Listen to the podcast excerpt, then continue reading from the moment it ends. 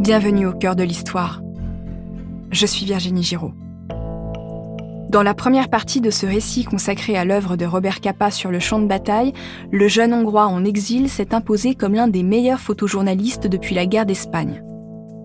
La mort tragique de sa compagne, Gerda Taro, pendant une bataille à Madrid, a fait de lui un homme cynique, prêt à prendre tous les risques pour une bonne photo. Épisode 2 Flash et mitrailleuse.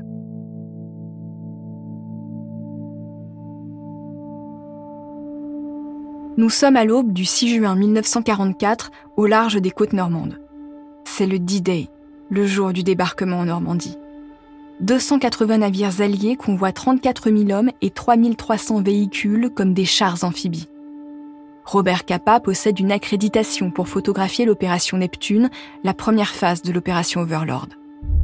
Cette opération militaire, dirigée par les Américains, a pour but d'ouvrir des passages en Normandie pour entrer sur le territoire français et le reprendre aux Allemands.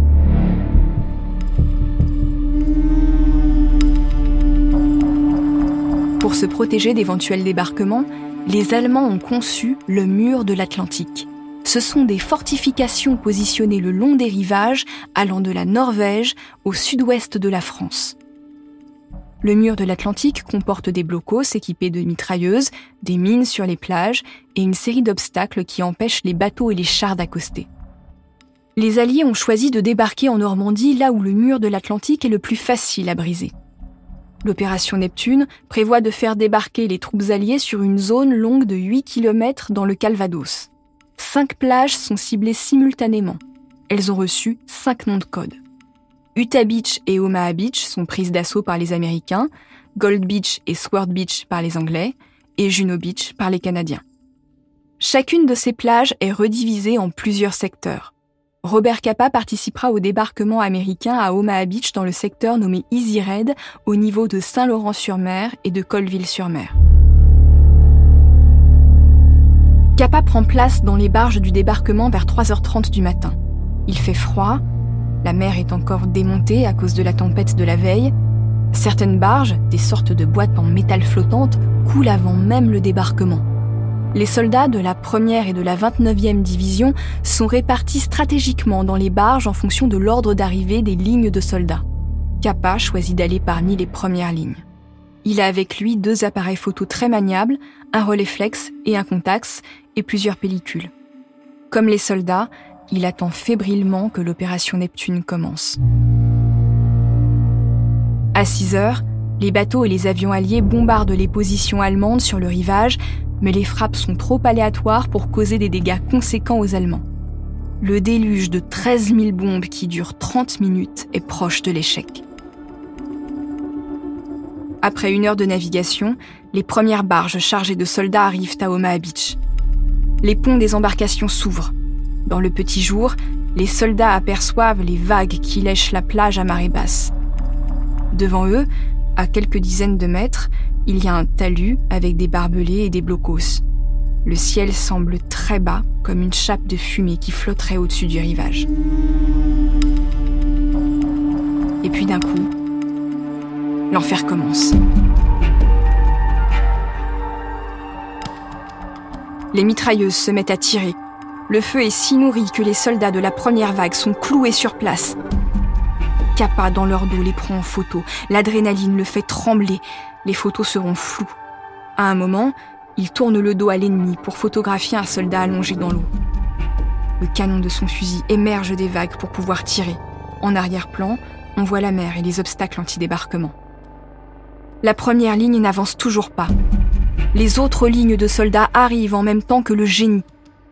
Les soldats du génie militaire sont censés être protégés par les premières lignes pour préparer la plage à l'arrivée des chars. Comme personne ne peut avancer, l'organisation prévue pour la prise d'Omaha Beach devient totalement dysfonctionnelle. Après 1h30 sur la plage et 4 pellicules de photos, Kappa revient sur ses pas et remonte dans une barge où il se met en sécurité. Son cœur bat la chamade, il s'évanouit presque. Après plusieurs heures de lutte, les soldats alliés parviennent à passer le talus, les barbelés, et ils prennent le contrôle de la plage aux Allemands. Enfin, l'opération Neptune s'achève. Omaha Beach est rebaptisé Bloody Omaha. Oma la sanglante. Il y a un millier de cadavres sur le rivage et près de 2000 blessés et disparus. C'est la plage la plus meurtrière du débarquement.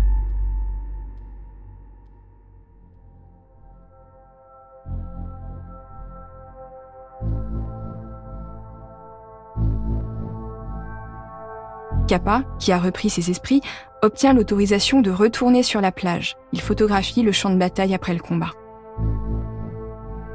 La violence du débarquement a touché Kappa, qui aura dans les années suivantes des symptômes de stress post-traumatique, irritabilité, insomnie, alcoolisme et instabilité. Malgré l'horreur, le débarquement a aussi permis de changer le cours de l'histoire. Les Américains ont pu faire plusieurs percées en France. C'est le début de la libération.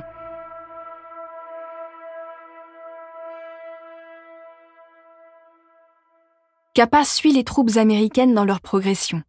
Alors qu'il continue ses séries de photos de guerre, il ignore que dans les laboratoires de Life Magazine, un autre drame est en train de se jouer.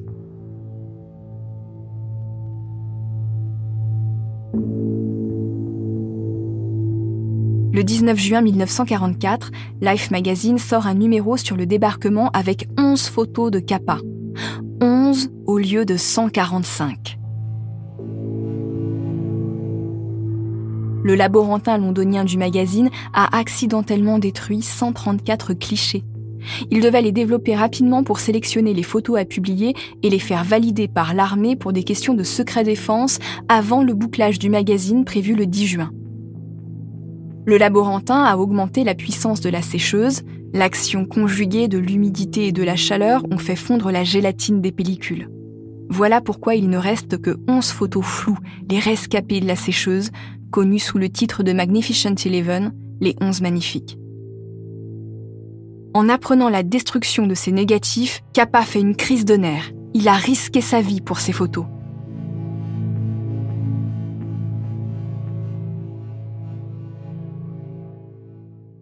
Depuis ce regrettable accident, des rumeurs circulent.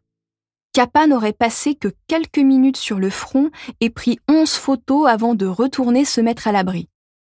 Il n'aurait d'ailleurs pas fait partie de la première vague de soldats, mais des suivantes, ce qui lui aurait peut-être permis de tourner le dos à l'ennemi et de photographier le soldat allongé dans l'eau. Le photographe aurait lui-même inventé sa légende héroïque et l'histoire de la destruction des négatifs pour dissimuler la vérité. C'est vrai que Kappa a reconnu dans son livre intitulé Juste un peu flou que ses souvenirs, parfois enjolivés, avaient pour lui la valeur de la vérité. Quoi qu'il se soit vraiment passé, il était à Omaha Beach, l'un des épisodes les plus violents de la Seconde Guerre mondiale, et il en a bien ramené des photos. Le 16 août 1944, Robert Capa se trouve à Chartres avec l'armée américaine. La ville vient d'être reprise aux Allemands et la population se lance dans une épuration sauvage. Il s'agit de se venger des collabos.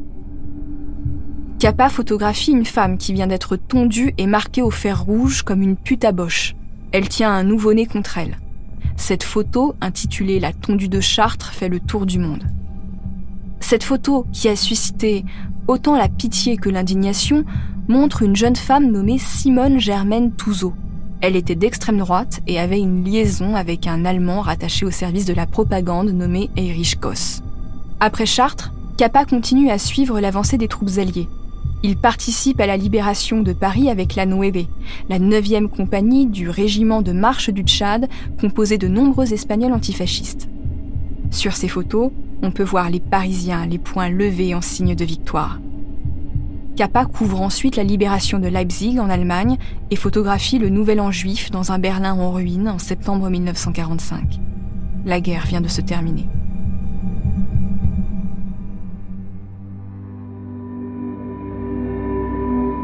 Dans les années qui suivent, Kappa photographie des sujets légers, des artistes sur la côte d'Azur comme Picasso en vacances ou des stars de Hollywood.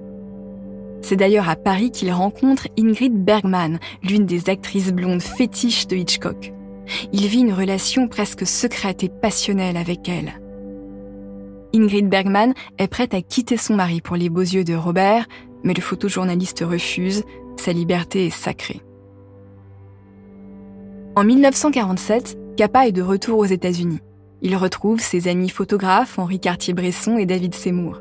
Avec deux autres journalistes, le vieux trio des Trois Mousquetaires fonde l'agence Magnum, une coopérative photographique ancêtre des agences de presse. C'est maintenant Magnum qui vend leurs photos au magazine, mais les photographes conservent leurs droits et les négatifs. Ce changement de statut révolutionne le photojournalisme en permettant au photographe de ne pas être un simple employé au service de son journal. À partir de 1948, Kappa fait plusieurs voyages dans le nouvel État d'Israël, parfois à ses propres frais. Comme il est lui-même juif et qu'il a connu les diasporas, le retour en terre promise fait sens pour lui, même s'il se considère comme un Américain depuis plusieurs années. Il tient à photographier la naissance de ce nouveau pays. Quelques années plus tard, en 1954, Kappa se rend au Japon pour une exposition organisée par Magnum. Nous sommes en pleine guerre d'Indochine. C'est la décolonisation du Vietnam par les Français. Le photographe qui devait suivre l'armée française pour Life a eu un empêchement. Comme Kappa est en Asie, le magazine lui demande de couvrir les combats.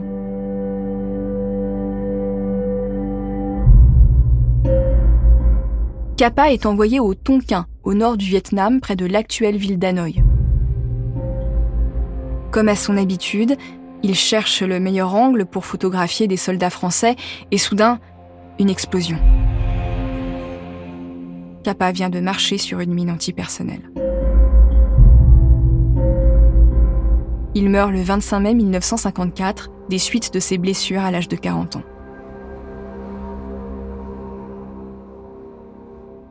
Le fondateur du photojournalisme moderne est enterré dans un cimetière près de New York.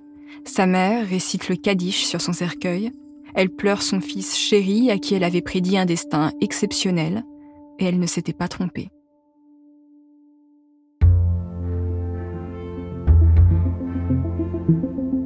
C'est la fin de ce récit en deux parties consacré à Robert Capa.